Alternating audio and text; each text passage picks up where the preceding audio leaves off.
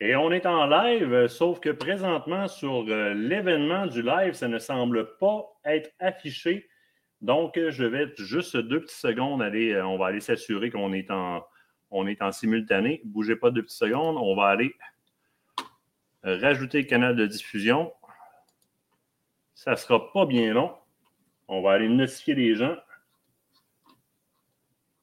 qu'on est sur la page principale.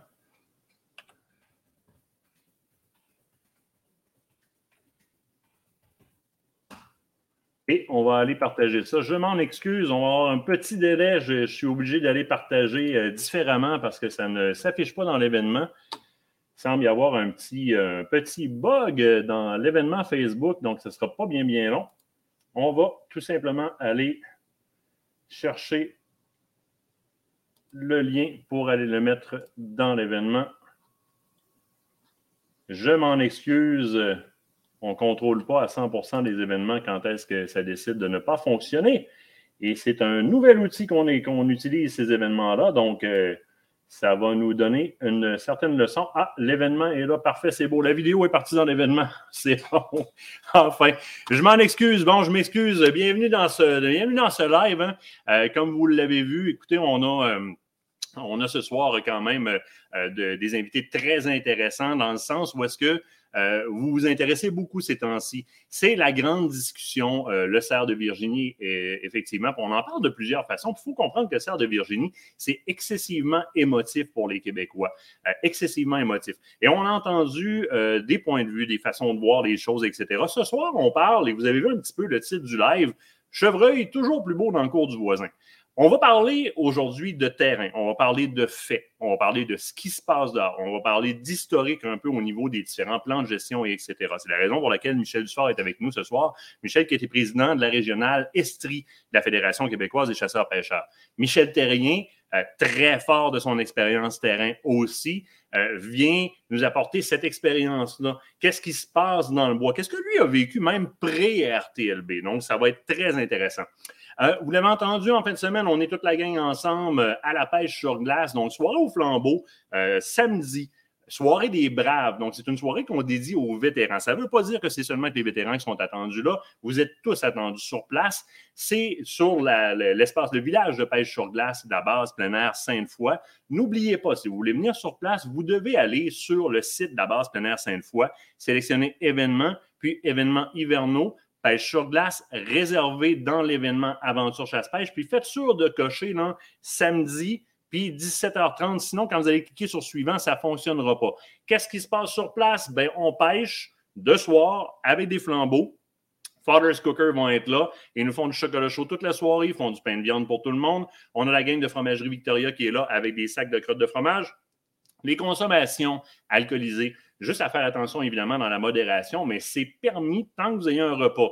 On y a pensé, il y a des petits sacs de fromage on y va avec modération. C'est un endroit pour faire beaucoup de social. C'est pas la nuit, euh, c'est pas la nuit où est-ce que la, truite mouchetée est au paroxysme de son activité, on va dire ça comme ça, euh, littéralement. Donc, c'est sûr et certain qu'on a moins de captures que dans le jour, mais c'est en même temps pas pour ça qu'on fait l'événement. On va capturer quand même pas mal de poissons. On vous a donné des trucs dans le live aujourd'hui, on va vous en redonner là-bas. On va avoir la gang de la chaloupe La Commère aussi, il y a des chaloupes La Commère qui vont être là, puis un paquet de la gang d'Aventure Chasse-Pêche qui vont être sur place dans l'espace Aventure Chasse-Pêche au centre de la glace. Je vous lâche avec mes affaires. Vous avez compris euh, que ce soir encore, il y a le concours pour gagner un abonnement d'un an à Aventure Chasse-Pêche, abonnement papier avec les primes qui vont avec. Les façons de participer sont simples et sont toujours les mêmes. Vous taguez vos amis dans les commentaires, donc A commercial, le nom de vos amis. Chaque fois que vous taguez un ami, vous avez une chance de gagner. Partagez le live que vous écoutez ce soir présentement sur les groupes, les pages. Chaque partage, c'est une chance. Et ce soir, la page vedette à aller aimer pour avoir cinq chances supplémentaires de gagner votre abonnement à Aventure Chasse-Pêche. C'est la page Facebook de Chasse Québec. Chasse Québec, qui est l'équipe qui est autour de Michel Terrien. Vous allez voir, on va en parler dans les prochains magazines. On a un petit quelque chose de réservé juste pour eux autres. Ça sent bien, mais vous les connaissez, les Michel Joël et toute la gang. Bon, allez aimer la page de Chasse Québec. C'est cinq chances supplémentaires. Tag, partage, va aimer la page. That's it, that's all. Je fais monter mes invités dans le salon. Ils sont de très loin, mais si près pour nous autres parce qu'ils viennent nous rejoindre en studio. Michel et Michel, bonsoir, comment allez-vous? Bonsoir, ça va bien? Ça va bien? Je vais aller voir là, si on, a nos commentaires qui est bon, parfait. On est, on est dans le. On, est rendu là, dans, dans, l'événement. Tantôt, on avait un petit bug de connexion avec l'événement. Je ne sais pas ce qui s'est passé exactement, mais les gens ne nous voyaient pas. C'est réglé. On est là. bon, bonne chose. Michel Dufort a été président, je vous l'ai dit tout à l'heure, euh, de la régionale Estrie de la FDCP. Pendant combien de temps, Michel? Pendant une vingtaine d'années, de 99 à 2019. Ce qui est énorme, c'est du temps bénévole. En passant à la FDCP, le cœur de la FDCP, c'est l'action bénévolat. Michel Terrier, pas besoin de présentation. Pour ceux qui ne le connaissent pas, chroniqueur vedette, c'est un conférencier, formateur, guide. Euh, écoute, je pourrais, je pourrais parler pendant une heure de toi, Michel. Essentiellement, Michel, c'est notre gars de terrain. C'est le gars qui a, qui a beaucoup de boue autour des bottes, qui en a vu, qui a, commencé, qui a commencé, si tu me corriges, Michel, mais dans le coin de 16 ans à guider. Il a fait hurler les loups dans le parc de la Vérandrie pour des groupes euh, en guidage. Je ne me trompe pas trop? Bonsoir tout le monde. bonsoir tout le monde à la maison. Bonsoir les amateurs de chasse. Ben non, ben non tu ne te trompes pas trop. C'est juste que c'est juste que tu t'es juste trompé de réserve phonique. C'était euh, la réserve phonique Papineau Label où on faisait des appels. Je m'en excuse. Il n'y a pas de quoi. Il y a beaucoup de et voilà. Excuse-moi, c'est la vidéo, la vidéo qui est partie en même temps que tu entendais. Donc, donc c'était dans Papineau Label. Ça fait des années qu'il est là. Michel Dufort, j'aimerais qu'on regarde ensemble le temps où est-ce que toi, tu sièges dans la régionale Estrie de la FDCP. Et à ce moment-là, il y a plusieurs acteurs qui se mobilisent pour rencontrer les autorités gouvernementales en place pour proposer un projet qu'on connaîtra aujourd'hui sous le nom de RTLB. Je veux que tu me fasses un peu l'historique. Comment ça se passe à ce moment-là? Qui fait partie de la soupe? Euh, puis comment on en sort de ces, de, de, ces débats-là? Ben, quand ça, moi, ça, ça, ça, date, ça part de loin, là. Ça a commencé vers 2003 à peu près, là. Il y a eu un groupe là, euh, à Drummondville qui s'était rejoint. Il y avait Pierre Chabot qui avait le, Comment on appelait ça dans ce temps-là? En tout cas, il y avait le forum de chasse euh, chevreuil.net. Puis il avait fait une journée conférence pour parler de ça. Puis à partir de là, ben là, il y a des gens de la région qui se sont mobilisés pour euh, commencer à, au départ, éduquer le plus possible les gens sur ce qu'était le, le RTLB, qui est une, un élément là, du, du qualité day management. Les premières années, on passait à faire, à faire un petit peu de sensibilisation, puis on a vu qu'il y avait de l'engouement pour ça. Fait que là, euh, quand est venu le temps du premier plan de gestion euh, auquel moi j'ai participé à, la table fonde technique, on, on s'est organisé en préparation pour euh, les réunions de la table fonde technique. La fédération a, lancé un sondage. On a eu cette année-là un peu plus de 3000 participants. Puis les gens se sont montrés intéressés. Là. Puis à l'occasion des discussions sur le plan de gestion 2010-2017, on a obtenu une résolution de la table fonde nationale pour avoir un, projet expérimental de RTLB qui devait débuter en 2012. Qui est celui qu'on a fini par connaître dans la 6 Sud, 6 Nord. Oui. Là, ben, 2012, 2010, 2011, on n'en a parlé de rien. Fait que, euh, on a, à un moment donné, on a eu une ouverture du biologiste régional en Estrie qui nous a dit ben là, si vous voulez présenter quelque chose, ça sera peut-être le temps là, on a réuni un groupe de travail duquel on fait partie les gens de l'UPF aujourd'hui, euh, Luc Brodeur, François Pelletier. Oui. Euh, tout un groupe là, qui, travaillait déjà sur un projet là, de mise en valeur de la forêt là, dans, le coin d'Actonville, puis alentour de ce coin-là. Fait qu'on a fait un groupe de travail, on a préparé un document de. On avait intitulé ça Expérimentation d'une gestion différente pour le serre de Virginie, qu'on a déposé par l'entremise de la FEDCP à la table fonde régionale Estrie. Puis là, ça a monté tranquillement, puis euh, on a vu qu'il y avait pas de, il, a fallu, il a fallu des interventions politiques un petit peu pour venir à bout de faire euh, débloquer le projet. Euh, au ministère, les gens étaient un peu réticents de faire déranger le. Je ne croyais pas tellement à ça là, pour un, territoire. on dit qu'on était, on est au, au nord de l'aire de répartition, puis ils croyaient un peu moins à ça, que même, même si ça va donner des bons résultats dans certains États américains, dans plusieurs États américains, ben, tu pas tellement réceptif. En tout cas, tout, euh, un dans l'autre, on est venu à bout d'obtenir un, projet, puis il a débuté en 2017, mais pas sous la forme tout à fait sur laquelle elle a été présentée, mais plus sous la forme d'un projet expérimental de vérification des impacts d'une gestion euh, RTLB dans le milieu québécois. Et à ce moment-là, de ce que je comprends, c'est qu'il y avait quand même une grande liste de points qui avaient été proposés par les acteurs qui étaient là. Tu as nommé François, tu as nommé Luc, euh, Michel Barry était là aussi, il y avait plusieurs intervenants. Et il n'y a que quelques points qui ont été retenus. Ça a été quand même assez décevant pour les intervenants qui avaient mis en place les propositions lorsqu'on est arrivé avec une conclusion. Oui, ben, ça a pris la forme, comme je disais, d'un projet scientifique d'expérimentation de la RTLB en milieu québécois. C'est pas mal le seul élément qui a été retenu. Là. Par contre, il y a un paquet des. Quand on regarde le plan de gestion 2020-2027, il y a un paquet des suggestions, des propositions qui avaient été faites dans le cadre de ce projet-là qui sont apparues étrangement dans, dans, le plan de gestion 2020-2027. Ben, je veux que tu nous en parles un peu. Euh, euh, moi, ça m'intrigue beaucoup à savoir la Fédération québécoise des chasseurs-pêcheurs, que je respecte énormément, représente la voix des chasseurs-pêcheurs. Euh, quand on arrive et est impliqué dans les deux derniers plans de gestion, euh, je le répète, tu l'as dit tantôt, mais c'est un point qui est très important. Euh, il se passe un moment où est-ce que la FEDCP fait son travail en allant sonder le public pour voir qu'est-ce qu'il veut.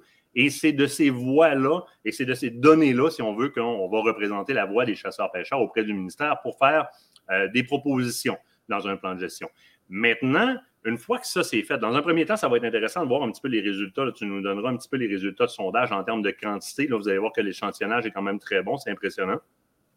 Mais de là, je veux que tu me parles comment le ministère accueille vos débats au moment où est-ce qu'eux livrent leur plan de gestion avant la publication. Est-ce qu'ils tiennent en compte les, euh, les débats des différents, des différents partenaires qui sont à la table? C'est sûr que toutes les propositions sont écoutées, sont reçues par le ministère, mais euh, les discussions se font plutôt alentour des propositions du ministère que des propositions des différents groupes qui sont alentour de la table.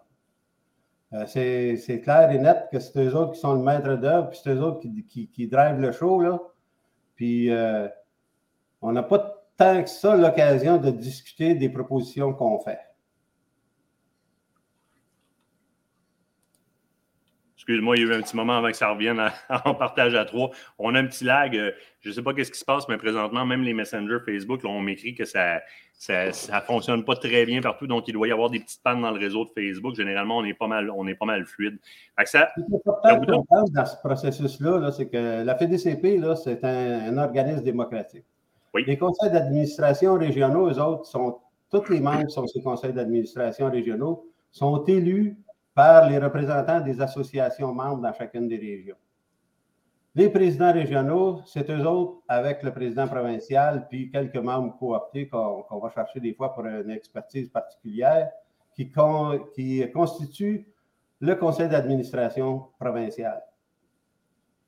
Dans le processus des plans de gestion, la façon qu'on fonctionne, c'est que quand on sait de quelle date à quelle date doivent euh, s'étaler les plans de gestion, puis, ce qu'on s'aperçoit, c'est par expérience, c'est qu'ils sont toujours étirés d'un an ou deux après, ça.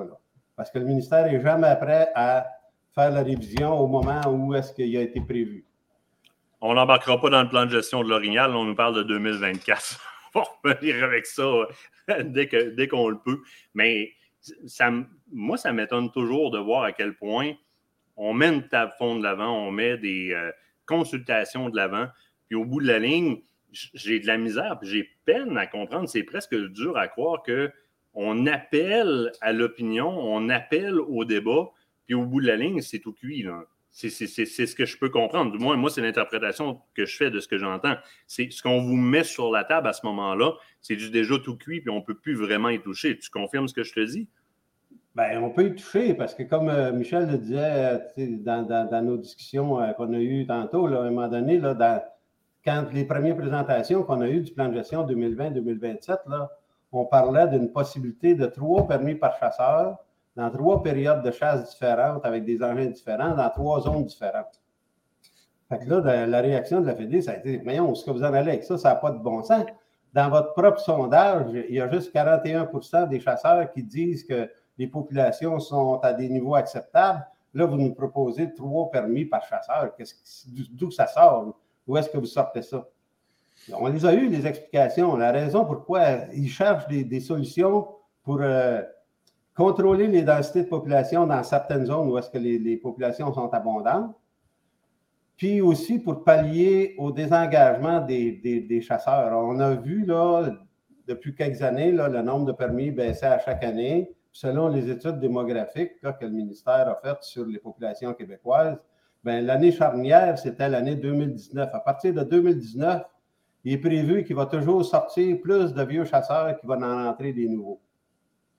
Fait que là, il y a une inquiétude du ministère de dire si on laisse trop baisser le nombre de chasseurs ou les opportunités de chasse, à un moment donné, dans certaines zones, on n'aura pas suffisamment de chasseurs pour contrôler les densités des cheptels. Moi, j'aurais une question, euh, peut-être, Michel, à ton endroit, puisque tu y étais. C'était quand même une année. Euh, c'était quand même un pas qui était franchi, euh, la protection des, jeunes sujets, la, la, RTLB. Moi, la question, c'est la suivante c'est que est-ce que d'une quelconque façon, est-ce que d'une quelconque forme, au moment de vos discussions, il a été dit par le ministère qu'à travers ce projet-là, il arriverait une nouvelle variable? Est-ce qu'ils ont avisé qu'ils avaient en tête d'introduire justement la possibilité de chasser un deuxième chevreuil? Alors qu'en fait, on a appris que c'était plus que deux qui, voulaient proposer. Mais est-ce que c'était dit? Parce que dans le fond, la question est pertinente en ce sens que si on fait un projet de recherche, si on s'attarde à un élément qui intègre une méthodologie, une collecte de données, des expériences quantitatives, des expériences qualitatives, il faut isoler toutes ces variables-là. Du moins, c'est ce que j'ai appris, moi, à l'université. Et euh, mes profs me le répétaient. Et puis là, il y a eu ce projet-là, puis corrige-moi, est-ce que ça a été dit qu'en cours de route, il y aurait des variables comme celle-là qui seraient introduites? Non, au contraire, quand on a discuté de l'implantation du projet RTLB, c'était clair que pendant toute la durée du projet, il ne fallait pas changer les règles du jeu pour être capable d'avoir des, données qui se comparent d'une année à l'autre. Ce n'est pas, pas, ce qui s'est passé. Il n'y a, pas eu juste les deux permis. Il y a une autre variable aussi qui est entrée là, dans, le portrait. Là. La zone témoin. Moi, j'aurais perdu, des points à l'université, j'aurais fait ça. la zone témoin, pour comparer avec l'effet du RTLB dans les zones 6, c'est la zone 7 sud. Puis dans le nouveau plan de gestion, ben, la, carabine a été autorisée dans cette sud. C'est une nouvelle, une nouvelle intrant, ça aussi, là, qui semble avoir changé la donne parce que si on regarde les statistiques de récolte dans cette sud, là, ça a donné un boom là, avec le nouveau plan de gestion. Effectivement, effectivement. Messieurs. C'est une euh, variable qui est entrée qui n'aurait peut-être pas dû être là. là. Je vais devoir aller vers le mot de la fin avec euh, Michel Dussard. On va, on va rentrer en mode terrain avec Michel parce qu'il nous reste à peu près 20 minutes. Ça défile quand même assez rapidement. Puis de la donnée, on en a en tabarouette. Euh, Michel, en terminant, écoute, euh, ce que tu apportes, c'est super positif dans le sens où est-ce qu'on se rend compte d'une chose, c'est qu'il y a beaucoup, malheureusement, beaucoup trop de personnes qui tirent dans les jambes de la FDCP en pointant la FDCP parce qu'ils ne la voient pas. On va s'entendre qu'il y aurait peut-être moyen d'avoir un meilleur canal de communication de la FEDCP par le public pour décrire qu'est-ce que fait la FEDCP, mais c'est absolument faux de dire que la FEDCP n'était pas là au moment où est-ce qu'on voulait défendre ces points-là qu'on a aujourd'hui à redébattre, puisqu'elle était là dès le début et a débattu ces points-là. Ça, c'est ce que, pour moi, t'apporte ce soir de plus fort dans l'éclaircissement aux yeux des gens parce qu'ils n'ont pas ces données-là, parce que la communication, je vais le répéter, puis c'est ma gang, la FDCP, je les aime bien gros. Le canal de communication, il faut l'agrandir pour rendre cette information-là. Mais merci, Michel, d'avoir apporté ces informations-là, ces informations qu'on avait besoin. Merci, Michel. je pense que c'est un petit peu ça, la faiblesse de, la FDCP, c'est de ne pas communiquer suffisamment ses actions. Parce qu'elles sont très grandes. Il y aurait moyen de faire beaucoup de communication. Dans une table technique, là, pour le plan de gestion, là, ben, on arrive là préparé. On a consulté les gens, puis toutes les propositions qui sont faites par la FEDCP sont issues de ces consultations-là. Comme je disais tantôt, là, la FEDCP, c'est une organisation démocratique, puis elle va chercher ces, informations en consultant ses membres, puis en consultant les chasseurs, le grand public. Par le biais de sondage. Par le Effectivement. Biais de sondage. Michel, on a mis le dernier sondage, 11 000 participants. 11 000, c'est un très bon échantillonnage. Gang, là, pour vrai, c'est rare qu'on réussisse à aller chercher des échantillonnages comme ça. Quand tu réussis à avoir des statistiques, les statistiques, sont quand même assez précises dans ce qui a été rendu au gouvernement quand même. Au niveau du RTLB, c'était pas 60, 65-70% qui étaient en faveur du RTLB? 72 des, des chasseurs de. C'est un échantillonnage de chacune des régions, là. C'est sûr que sur 135 000, euh, puis c'est pas. C'est quand même. Euh, d'un plan de gestion à l'autre, le premier plan de gestion, première consultation, on était dans les 3 000. Le dernier, on était à 11 000. Fait que les médias sociaux aidant, puis les revues de chasse et pêche aidant, les gens se sont sensibilisés et ont participé davantage. Et voilà. Il faut savoir que toutes, les propositions qui ont déposées à table faune technique sont issues de ces sondages-là. C'est la FDCP, c'est la voix des chasseurs et pêcheurs. Michel, je dois te remercier, Michel Dufort. Euh, on va se reprendre très certainement parce que je pense qu'on pourrait faire trois lives de trois heures ensemble et on n'aurait pas encore en masse. Merci pour ton implication. On se revoit, nous autres. Bonne fin de soirée. Bonne soirée. Merci, Michel. Mike, avant, moi, là, je t'amène avant ça. J'ai-tu le droit de montrer la photo sur le char? Je peux-tu faire ça? Non, tu fais ce que tu veux, je te fais confiance. Jusqu'à preuve du contraire. C'est que ça! Essayez de deviner. Là, je veux que vous deviniez c'est lequel, Michel? C'est lequel des deux, selon vous autres, qui est Michel? Je fais tirer un deuxième abonnement.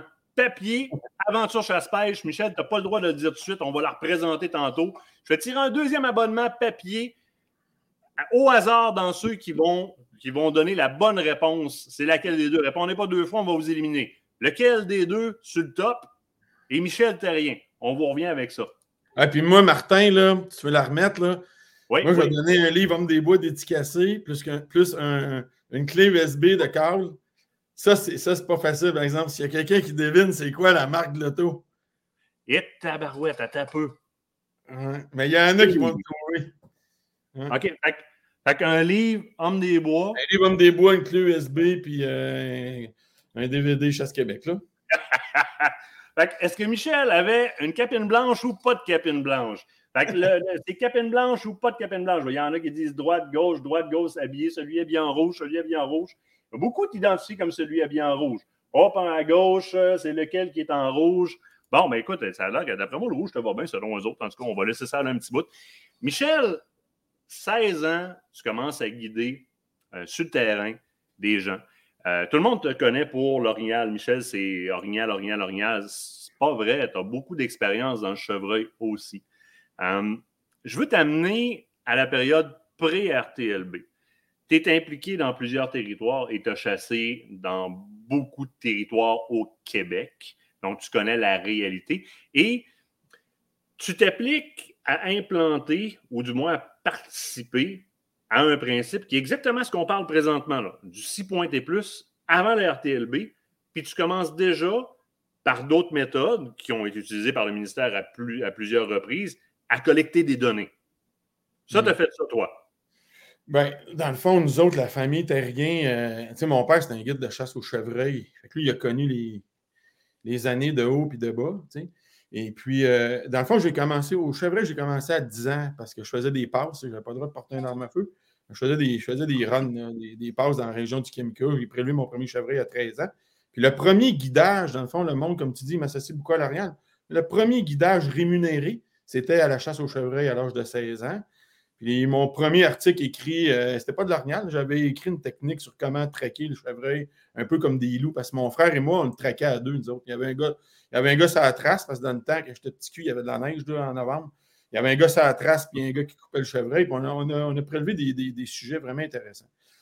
Euh, je te dirais, une, date importante, c'est 2008, euh, mais avant 2008, 2005 à peu près, nous autres, sur nos terres, puis avec les voisins, parce que c'était tous des bons chasseurs, puis c'était des gars qui avaient à cœur la chasse. La plupart avaient des enfants. On a commencé à dire à nos voisins, hey, on laisse-tu passer les spikes, là, puis tu sais, les jeunes sujets. Et puis, euh, dans ce groupe-là, ça a fonctionné. Ça fonctionnait bien. Puis là, on voyait, on a vu rapidement. quand je dis rapidement, c'est deux ans, trois ans. Je peux mettre d'autres photos quand tu étais jeune pendant que tu parles? Oui, euh, laisse-moi aller, garde-toi. Mais ce qui, était bien intéressant, euh, Martin, c'est qu'en 2008, parce que ça, c'était plus grand, c'était un projet de plus grande envergure, la pouvoirie euh, à Montebello, 265 km. Ce n'est pas, pas un terrain de soccer. 265 km, 65 lacs. Puis à l'époque, tu avais Carl Poirier qui est dans l'équipe Chasse-Québec, puis tu avais, Tu avais Claude Crump aussi. Puis moi, j'étais un peu dans cet environnement-là parce que je faisais un tournage de film là, à cet endroit-là. Je faisais du guidage d'orignal. Puis évidemment, j'étais là au chevreuil. Puis il y avait une clientèle qui était là, qui était concernée par une expérience qualitative. Ils ne cherchaient pas la quantité.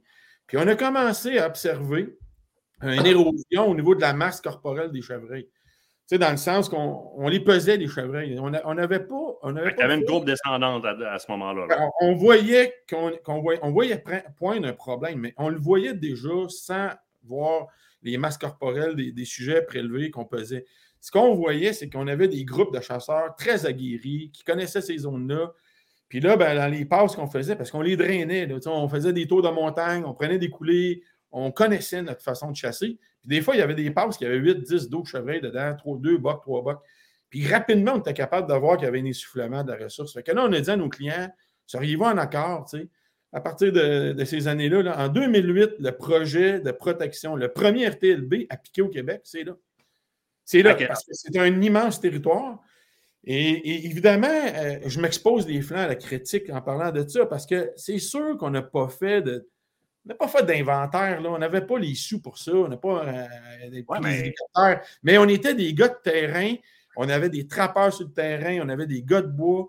Puis on le voyait, ça. Puis, oh, puis, je veux dire, c'est bien important parce que quand tu vas chasser dans une réserve faunique depuis plusieurs années, ils vont te le demander, le nombre de chevreuils que tu as vu, le nombre d'orignaux que tu as vu. Puis ils vont collecter l'information. Ils vont collecter l'information sur les prélèvements, les taux de prélèvement, puis ils vont collecter l'information sur le nombre de chevreuils vus pendant ton séjour.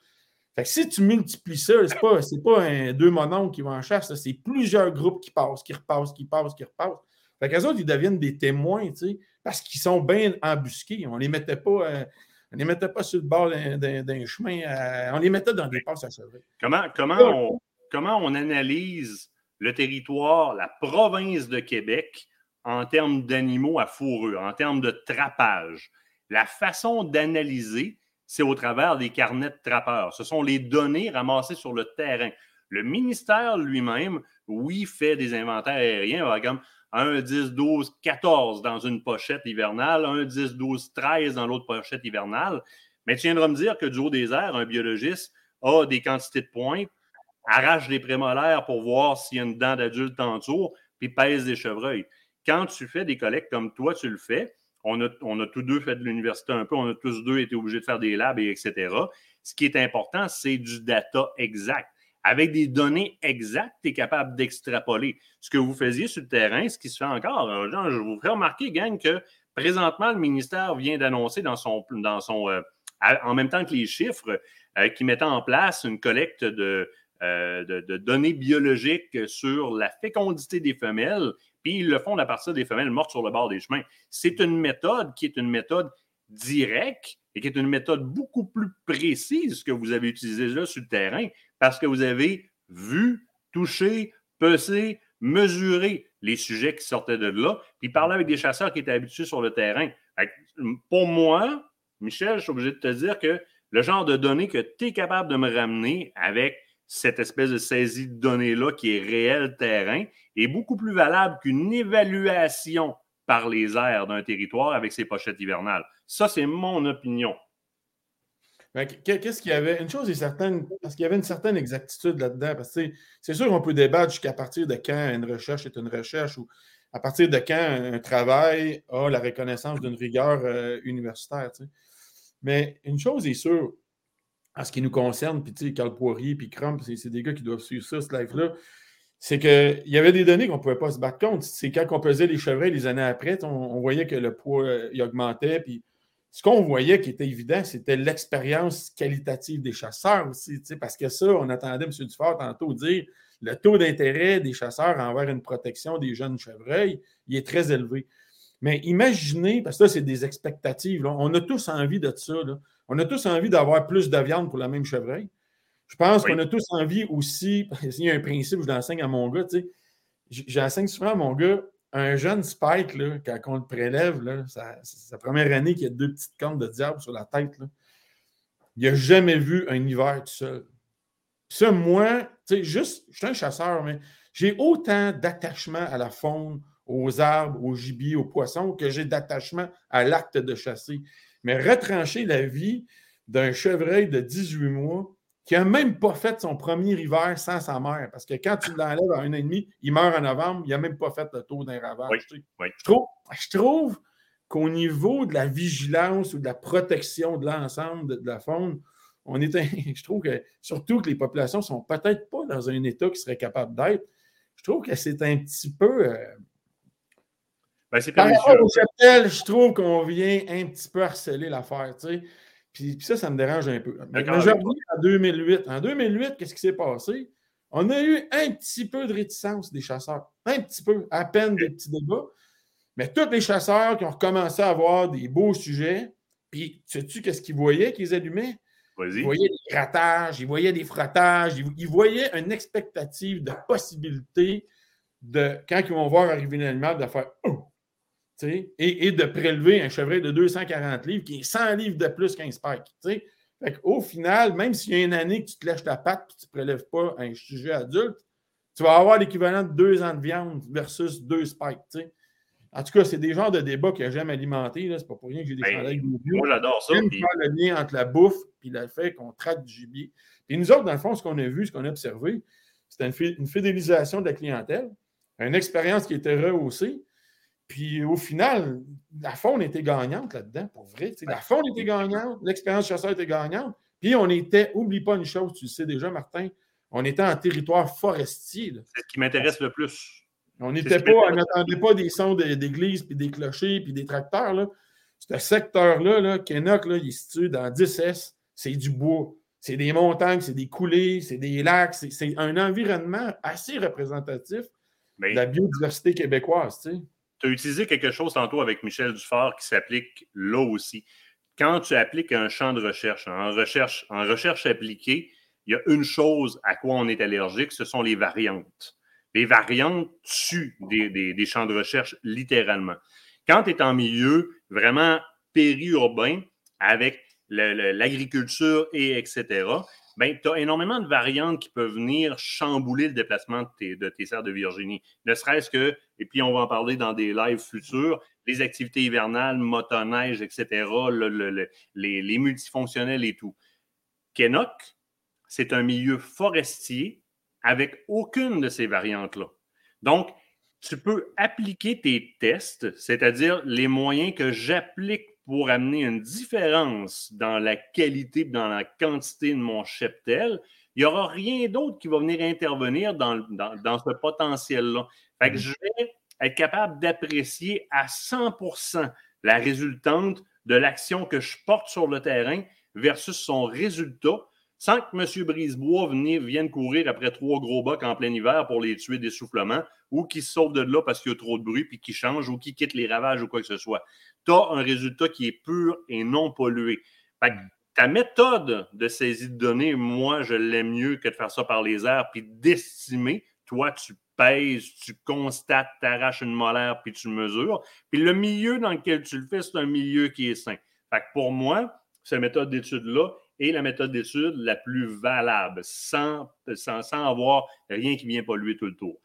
Hmm. Oui, tu as raison, mais c'est sûr que d'avoir eu, si on avait eu d'autres interventions euh, supplémentaires à, caractère rigoureux et scientifique, ça, aurait été très probablement, complémentaire à ce qu'on avait comme observation parce qu'on avait fait des extrapolations de ce qui s'en venait, puis nos extrapolations nous ont à observer des taux de succès qui étaient à peu près ceux qu'on avait évalués, qui étaient pour se passer suite à ça. Moi, moi qu'est-ce que j'aurais aimé, euh, Martin, puis je sais que je ne suis pas le seul parce que je parle à des agents de la faune, je parle à des trappeurs. J'aime ça parler à des vrais gars de bois. C'est pas pour rien que j'ai écrit des livres qui s'appellent Hommes des bois, parce que les vrais hommes des bois, c'est en plus d'être des chasseurs, trappeurs, pêcheurs, un vrai homme des bois, c'est un contemplatif.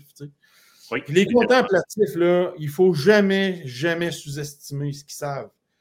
Parce qu'ils sont d'une subtilité incroyable. Ils ont une clairvoyance, ils voient eux autres, les, fluctuations de population de petits gibiers, de lièvres, l'impact d'un bichage quand un ravage est, affecté. Moi, qu'est-ce que j'aurais aimé euh, qui se passe au Québec? Du moins, j'aurais vraiment aimé ça. Euh, parce que j'aime les chevreuils, j'aime les étudier, j'aime le comportement, j'aime les avoir dans mon assiette aussi. Mais ce que j'aurais aimé, c'est qu'à un moment donné, on fasse un projet RTLB complètement peu. Ça, quand je dis complètement peu, c'est un endroit où la chasse s'ouvre, qu'elle n'a jamais été ouverte. Puis là, vous allez me dire, ben, Michel, ça n'existe pas. Non, faux, ça existe. Quand on a ouvert la chasse dans, les secteurs euh, des Hautes-Laurentides, quand on a ouvert tous les secteurs, la Rouge-Matawin, la ZEC Maison de Pierre, tous ces, tous ces secteurs-là près de la 117 Nord, on aurait, pu Et on aurait pu, si on a manqué notre coup-là, Martin, on aurait pu le faire quand? Récemment, à Saint-Michel-des-Saints, tout le secteur du nord de la Nodière. Moi, j'aurais aimé qu'on procède ainsi par étapes pour voir comment ça se passe avec des beaux sujets de chevreuil sur une longue période de temps, en commençant avec cette rigueur-là, en étant conservateur. On remet tellement de poissons à l'eau. Je ne veux pas m'emporter. Bon. On remet beaucoup de poissons à l'eau. On je, regarde les commentaires parce que ça rentre à pelleter en tabarouette. Gars, Martin, on, pêche puis on attrape des petites truites. Puis quand on voit qu'ils ne saignent pas, on, systématiquement, la plupart des nouvelles générations de pêcheurs, ils vont remettre ça à l'eau. Puis ça devient une pratique qui est commune. Ça devient une pratique qu'on aime faire parce qu'on pense au lac, puis on pense qu'on va retourner au lac, puis on pense aux petites familles qui vont y aller. Mais le chevreuil, là, c'est-tu parce que c'est plus gros qu'on ne le fait pas? Je ne comprends pas. Ben, tu sais, pour vrai, un, spike chevreuil, là, un petit jeune chevreuil, si tu sais que c'est des caméras, tu en as plusieurs sujets. Et si tu veux continuer d'avoir une certaine stabilité dans tes effectifs, on le sait. Il y a une chose qu'on sait. J'ai lu beaucoup de recherches, j'ai fait beaucoup d'observations. Un buck, à partir de deux ans et demi, à partir de trois ans et demi, il gagne en expérience pour s'accoupler. Tu sais, un chevreuil d'un an et demi, l'année d'avant, il suivait les fesses de sa mère. Là. Tu ne peux pas amener ce jeune chevreuil-là, une couple de mois après, à avoir une expérience de l'organe de Jacobson, les phéromones, la quête de territoire. C'est sûr que ce n'est pas Brad Pitt. c'est clair. C'est sûr c'est un pré-ado au niveau des expériences. Fait que si tu as un couple de 2,5, 3,5, c'est sûr que ça va avoir plus de chances d'aller chercher des accouplements puis d'aller chercher une génétique qui est fort à propos. Puis ça, ça c'est important qu'on en parle de ces choses-là. Je vais faire avancer dans le, dans le live parce qu'on va amener euh, à, côté l'heure où est-ce que les filles de bois vont venir nous baïonner puis nous sortir de la place. Euh, je vais y aller avec une question, mais je, tiens à dire quelque chose, puis ça, porte à réfléchir que j'ai eu à dire à la radio encore la semaine passée quand on compare les poissons et les grands gibiers. Puis souvent, on va. Fera pas, on n'accordera pas d'importance aux poissons. on parle de la remise à l'eau, on parle, bon, on va parler par exemple des photos de la mort d'un grand gibier versus un petit gibier. J'étais obligé de dire à la radio la, semaine passée, mais, quand est-ce que quelqu'un a déterminé l'importance de la vie d'une truite versus un grand gibier? Quand est-ce que quelqu'un va avoir le front de comparer deux vies? Alors pourquoi on les gère différemment? Quand, si on, a des scènes pratiques de remise à l'eau, je te suis à 100% là-dedans, Michel. Ma question, là, je sais d'où tu viens, je sais qu'est-ce que tu aurais voulu faire. Qu'est-ce qu'on fait au Québec, Michel? On parle RTLB, non? On fait quoi? Ton idéal à toi, c'est quoi? Regarde-moi bien aller, Martin, à ce sujet-là. Oui. Il y a 45 ans au Québec, ça c'est important qu'on se le dise, le 22 décembre 1977, il y a 45 ans, René Lévesque et sa gang, ils ont démocratisé la forêt. Aujourd'hui. Oui, il y a 45 ans, ça s'est fait en décembre, le 22 décembre 1977. Mon père s'est battu pour ça. Les clubs privés, on ne voulait plus les clubs privés. On voulait redonner la forêt québécoise aux Québécois, ce qui a généré la création des ZEC, les réserves fauniques. C'est pour ça qu'on chasse. Puis ce qu'on a fait en démocratisant la forêt pour nous autres, pour le peuple et pour nos enfants aujourd'hui, c'est qu'on a fait en sorte que le gibier, là, on a déterminé à qui il appartient. Le gibier, là, il n'appartient pas au gouvernement, il n'appartient pas aux multinationales privées, il n'appartient pas aux compagnies forestières. Le gibier, il appartient au peuple québécois. Fait que quand le gibier, qui est nos REER, notre capital pour aller se faire du bien dans le bois, parce que quand on va à la chasse, on se fait du bien. Puis quand on se fait du bien, on prend soin de soi, mentalement et physiquement. Puis quand on fait ça, je ne sais pas pourquoi, on dirait qu'on est moins dans les hôpitaux. Puis on est plus en équilibre. Puis ce que je regarde, c'est que là, on parle d'essoufflement, on s'inquiète un peu de la relève, tout ça, mais moi, je vais vous en parler un peu de la relève, puis après, je vais t'expliquer comment je vois ça, parce que ça va faire un lien avec la relève. Oui. Il y a des chiffres pour vous autres, parce que les chiffres, c'est ça qui parle en politique. Cette année, c'est vendu 135 000 permis de chasse au chevreuil en 2011, pour un total de 33% de taux de succès pour un total dans les caisses de l'État de 8,1 millions de dollars. C'est quand même pas pire. Ça, mettons, tu vas faire des suivis. Mais là, on a un problème, à mon avis, puis ça, c'est sûr que c'est des statistiques qui parlent. On a 180 000 adeptes de chasse à l'orignal. 180 000 la dette de chasse à l'orignal. Alors, si on cumule l'argent des deux gros gibiers vedettes, ça fait 22,3 millions qui rentrent dans les coffres d'État. 180, c'est un record qui n'avait pas été égalé depuis une dizaine d'années, ça. Oui, c'est un record qui n'a pas été égalé. On a battu les records d'ours, on a battu les records de dindon. Fait que la chasse, ça ne va pas si pire que ça. Le chevreuil, là, c'est sûr qu'il y a un fossé entre 135 000 adeptes et 180 000 adeptes. Parce que les gars qui vont à l'Arnial, corrige-moi, ils ont des pick-up, ils ont des trailers, ils ont des remorques, ils ont tout. Parce que la chasse à l'Arnial, on part en expédition. Pourquoi qu'on ait 135 000 adeptes sur une match chevreuil alors que c'est un gibier qui est accessible? Parce qu'il y a des chasseurs que la façon dont c'est géré, je pense qu'ils ont, levé la main, puis à cette heure, ils gardent leur budget pour aller en Ontario, pour aller dans l'Ouest canadien, pour aller aux États-Unis. Parce que l'expérience qu'ils ont qualitativement ne, correspond plus à ce qu'ils voulaient. S'asseoir devant un tas de pommes, puis voir deux ou trois femelles, puis un spike qui passe, c'est peut-être pas quelque chose qu'ils recherchent. Un chasseur qui veut du défi, qui veut une expérience, c'est peut-être pas ça qu'il cherche. On a parlé beaucoup des statistiques de chasse. Oui. Mais il y a une statistique que je veux vous amener à réfléchir. La relève, c'est très important. La relève, c'est vrai que c'est important parce qu'on aime ça, voir des jeunes dans le bois, puis c'est le futur de la chasse. Puis c'est drôle, mais on dirait que la relève, ils ont de l'air conscientisés pas mal. Dans les écoles, ça parle d'écologie, ça parle du réchauffement planétaire, ça parle d'un paquet d'affaires. Mais il y a eu 1600 personnes de la relève, des représentants de la relève, essentiellement des jeunes. Ils, sont, ils ont prélevé 247. C'est 15% Tu as 15 des, des, jeunes qui ont mis permis Saint-Chevreuil. Si tu veux là, que la relève, il tripe dans le bois puis qu'il y ait du fun, là, 15 si tu as ce note-là, école, c'est sûr que tu te fais regarder par tout le monde. Puis c'est ton que... comme chasseur. Là. Ouais. Fait que moi, c'est sûr que je suis un gars qui est conservateur. Tant qu'on ne voit pas des populations, surtout au niveau des mâles, tant qu'on ne voit pas quelque chose qui commence à ressembler à un, m'a dire le mot équilibre, là, le mot équilibre, puis que les chasseurs, puis les gens qui nous représentent, puis les décideurs fassent preuve de vigilance, tant qu'on n'ait pas cet équilibre-là. Puis la seule place, la seule place que ça ne dérange pas qu'ils s'en prélèvent des spikes, c'est les jeunes. Les jeunes de la relève, j'explique ah, pourquoi. Parce qu'ils sont. Martin, il n'y en a pas. 1600 permis, 15% de taux de succès. Les jeunes, ils ont une fin de semaine de chasse seulement pour eux autres. Puis si cette fin de semaine-là, ils ont un tournoi de hockey, ils ont des devoirs. Si le, tuteur n'est pas disponible parce qu'il y a des engagements professionnels. Fait que moi, les spikes, là, un, jeune de 13 ans, qui, est sa première expérience avec sa petite Browning dans les mains, là, il ne va pas venir. Il va pas venir affaiblir un redressement de population chez les mâles. Fait eux autres, ça me tente le droit d'en avoir. Puis ça me tenterait qu'il y ait une autre fin de semaine pour eux autres. S'il y avait quatre jours, ça augmenterait le taux de succès et l'expérience de chasse. Définitivement. Définitivement. Tu traites comment dans l'application d'un RTLB, les jeunes? Ben, les jeunes, dans le fond, ils devraient être priorisés au niveau des permis de femelles. Parce qu'on veut qu'ils prennent de l'expérience, ils devraient être priorisés là-dessus. Puis ils devraient être priorisés au niveau, peu importe le segment de mâle qu'ils veulent prélever. Puis de toute façon, c'est qui qui va prendre la décision, d'après toi? C'est le tuteur. Le tuteur qui va être avec, je suis avec mon gars. Moi, je suis allé là, dans six. Dans les cinq dernières années, Martin, j'ai fait sept zones. J'ai fait sept zones. J'ai fait euh, la région de Portneuf à côté, parce qu'on faisait un projet de tournage avec Will Alain, mon ami Will. Fait que là, on est à côté de Boc là-bas. Tu vois, ça, c'est un bon ratio. Là. Il n'y a pas une grosse pression de chasse. Une fois sur deux que ça craquait dans le bois, il y avait un panache qui arrivait. Euh, qu'est-ce que j'ai remarqué dans la zone 6 Nord? Pour y être allé euh, tourner, faire des films, puis être avec mon gars puis d'autres enfants? On priorisait une approche avec des jeunes. Ça a pris, honnêtement, deuxième année, on a commencé tout de suite à avoir des résultats au niveau du nombre de beaux chevreuils qu'on voyait ces caméras.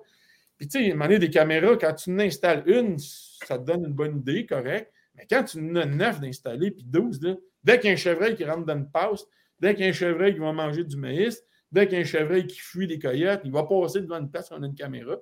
Puis des caméras, c'est correct d'en mettre devant des appâts, mais quand tu les mets dans stratégiques, à un moment donné, tu, vois tout. Tu te dis, quand lui il est là, deux heures après, il va passer là. Quand tel il est là. Fait que là, à un moment donné, tu as un beau portrait de famille. Ça se peut qu'il te manque un cousin et un grand-père dans tes chevreuils, là, mais tu as un beau portrait de ta famille, puis tu es capable, avec pas mal de précision, d'établir c'est quoi ton ratio, c'est quoi ton nombre de femelles, as-tu des femelles gestantes, as-tu des femelles qui n'ont pas de veau, tu reconnais la femelle l'année d'après.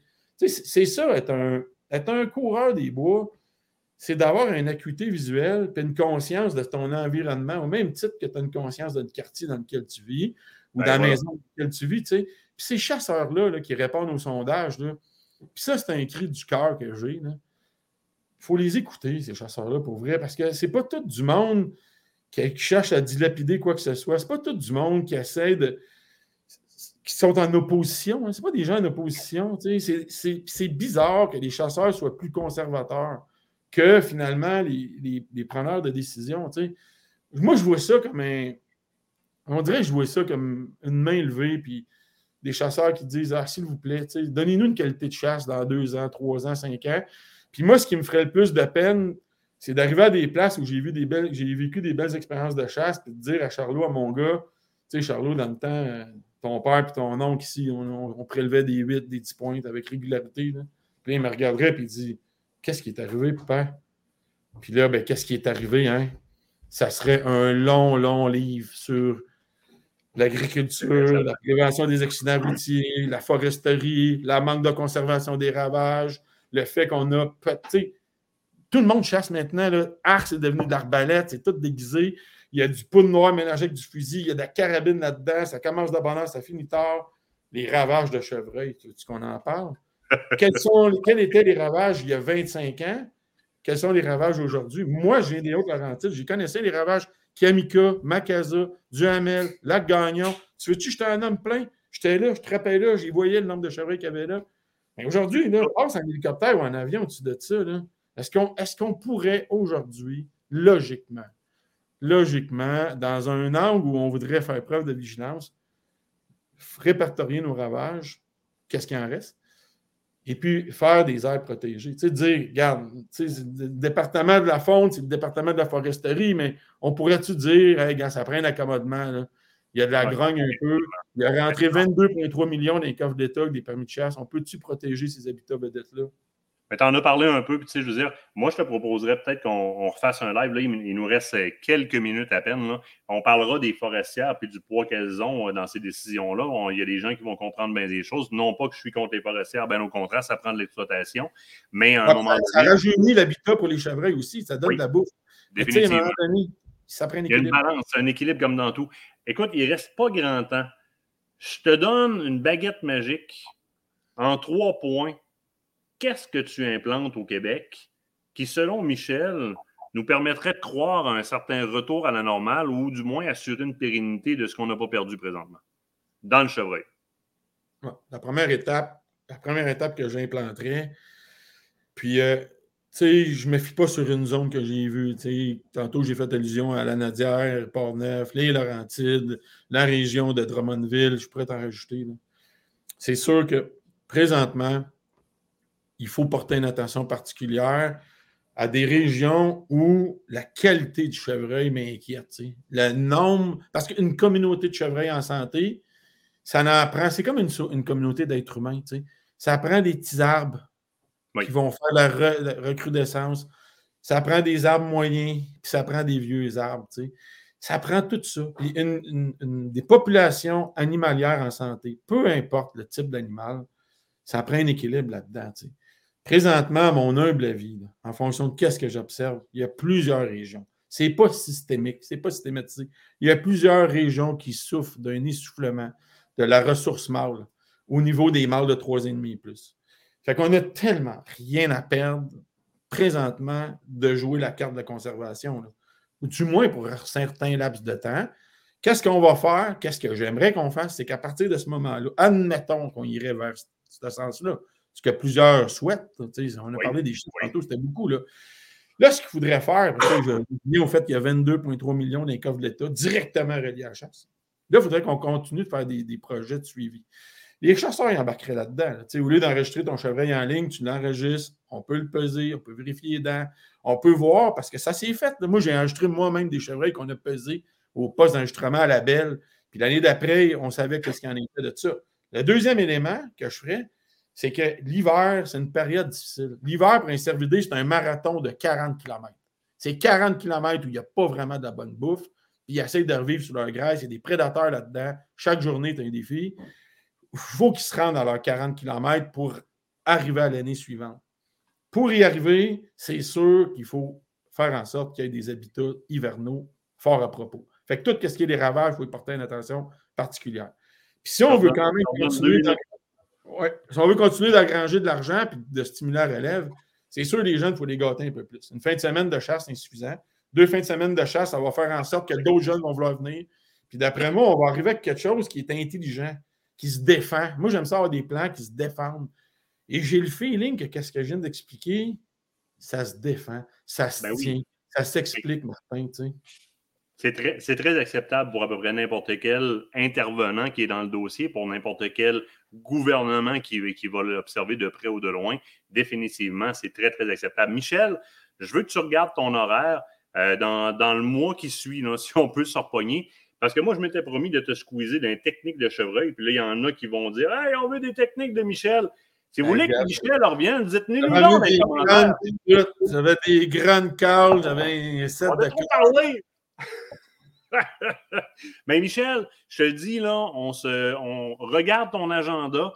Euh, regarde ton agenda. Écoute, euh, j'en ai à tous les jeudis. Là, on, a, on en a de cédulés avec du monde, mais regarde ton agenda. Dis-moi qu'est-ce que tu as de libre dans les prochains jeudis. Puis je vous, oui, je vous le promets, je vous le vois. là. Demandez à Michel de conclure en trois points quand il reste quelques minutes. Et c'est Mélanie Eldion qui écrit ça. Juste. C'est insupportable. Mike, c'est quoi le char? Le char, c'est une Buick. Buick, est-ce qu'on sait c'est laquelle? Ben, Buick. le sabre, je pense. Mais c'est une Buick. C'est quelqu'un qui a dit Buick en premier, c'est sûr qu'il va avoir un beau petit cadeau qui va rentrer chez eux. Parfait. Ben écoute, si je le trouve pas, si je le trouve pas là parce qu'il y a énormément de commentaires, euh, ce que je vais faire, c'est que nous autres, on va devoir quitter le live, question de, laisser les filles de bois prendre place. Fait que, mesdames, traversez du côté du groupe, euh, du groupe Filles de bois. Et messieurs, ben, euh, allez squatter, bouge pas, m'enlever la photo que tu puisses, qu'ils puissent te voir. Venez nous rejoindre! Messieurs, regardez par-dessus l'épaule de mesdames pour pouvoir suivre le, pour pouvoir suivre le live. Oui, parce qu'on le sait que vous regardez, hein? Vous faites comme si non, mais on le sait que vous regardez pareil. Moi, je vous laisse encore à peu près une demi-heure euh, pour euh, taguer puis partager et aller aimer la, page de Chasse Québec sur Facebook. Fait dans maximum une demi-heure, dans les minutes qui suivent, j'ai annoncé le gagnant pour euh, pas la voiture, mais le livre dédicacé de Michel puis la clé USB, les calls de Michel que Michel va vous faire parvenir. Donc, le premier de la gang qui a découvert que c'était un Buick, dans les commentaires, c'est notre gagnant. Et puis, moi, je vais annoncer d'ici une demi-heure maximum le, gagnant de l'abonnement. Puis, je vais regarder dans ceux qui ont essayé de trouver c'était qui Michel. En passant, Michel, moi, je le savais. C'est le beau bonhomme avec la capine blanche. C'est celui-là. c'est blond, blond, blond. Mike, on se repogne dans les prochaines semaines. Euh, il le faut parce que les commentaires euh, sont, dans ce sens-là en tabarouette. Euh, on veut parler de technique. Je m'excuse, t'es grande. Il va falloir que tu es remise pendant une petite semaine ou deux, puis on revient avec ça. Ça te va comme ça? Ça me va comme ça, puis j'en profitais pour saluer tout le monde à la maison, puis bravo pour votre courage avec les deux dernières années qu'on a vécues. L'absence des salons, moi aussi, c'est quelque chose que je trouvais qui était le fun pour tout le monde. Ça permettait de resserrer la communauté. Et puis, euh, printemps s'en vient pareil. Là, dans 90 jours, on va, peut-être tenir des dindons dans nos mains. Puis après ça, ça va être lourd, ça va débouler vite. Fait Au plaisir de se revoir dans, dans, un autre événement du genre. Je dois fermer le live. Euh, je vais euh, juste deux petites secondes. Michel est encore en bas. Remercier aussi Michel. Un grand merci, Michel, qui pendant tout ce temps-là nous regardait dans le salon VIP. Je quitte le live pour laisser place à la gang de filles de bois qui vont être en nombre dans à peu près le temps qu'elle s'installe. Merci beaucoup, messieurs. Salut bien. À la prochaine. Bye.